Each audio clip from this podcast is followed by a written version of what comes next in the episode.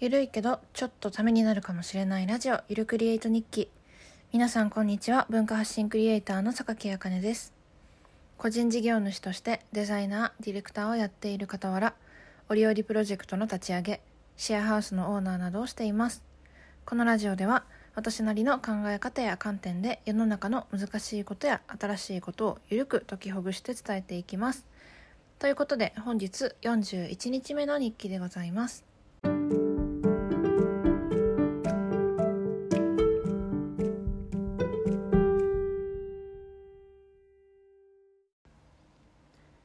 シェアハウスのオーナーをしていますって言ってるんですけど実はこれまだ「カッコ予定」「カッコ閉じる」がついててえっ、と本当はね4月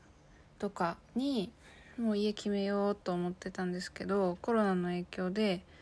まあ、今引っ越すの危ないなっていうことになって、えー、だいぶ伸びて伸びてで今まで来ちゃったんですけどそう今またあの家探しを再開してるのでまあ、7月頭か6月の今月の終わりぐらいに、えー、まあ新しい家に引っ越せたらいいなと思ってます。結構ね楽しそうな気がする。うん。また、えー、みんなも呼べたらいいなと思います。えー、今日はですねトップスターがいない世界という話をしようかなと思います思います。そうなんかあのトップスターがいなくなるだろうなというふうに、えー、この間ふとねふと思ってあのメモをしてたんですけど、まあ、これは何かというとえっ、ー、とまあ今までのように、えっとまあ、みんながテレビを見てでそこで、えー、有名になった人がどんどん上り詰めていって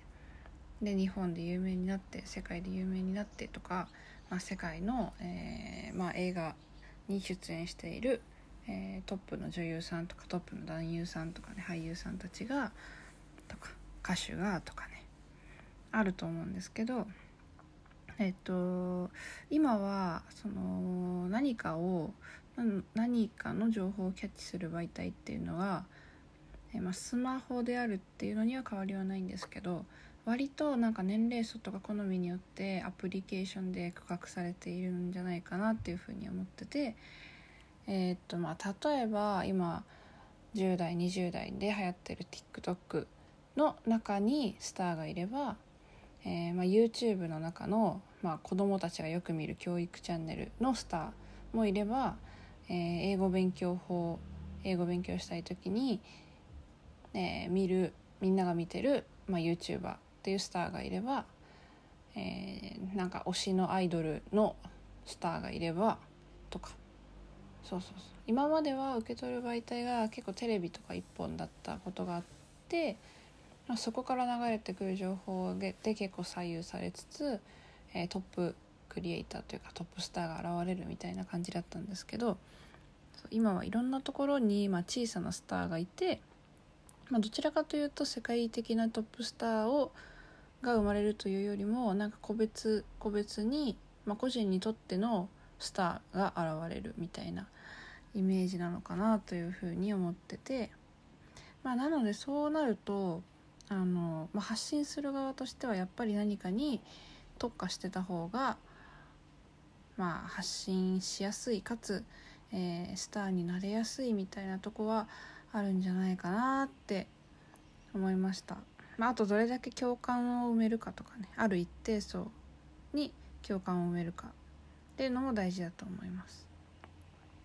まあ、とか言って私はその何ができるできてるってわけではないんですけどそうだから私もね結構模索してます最近は。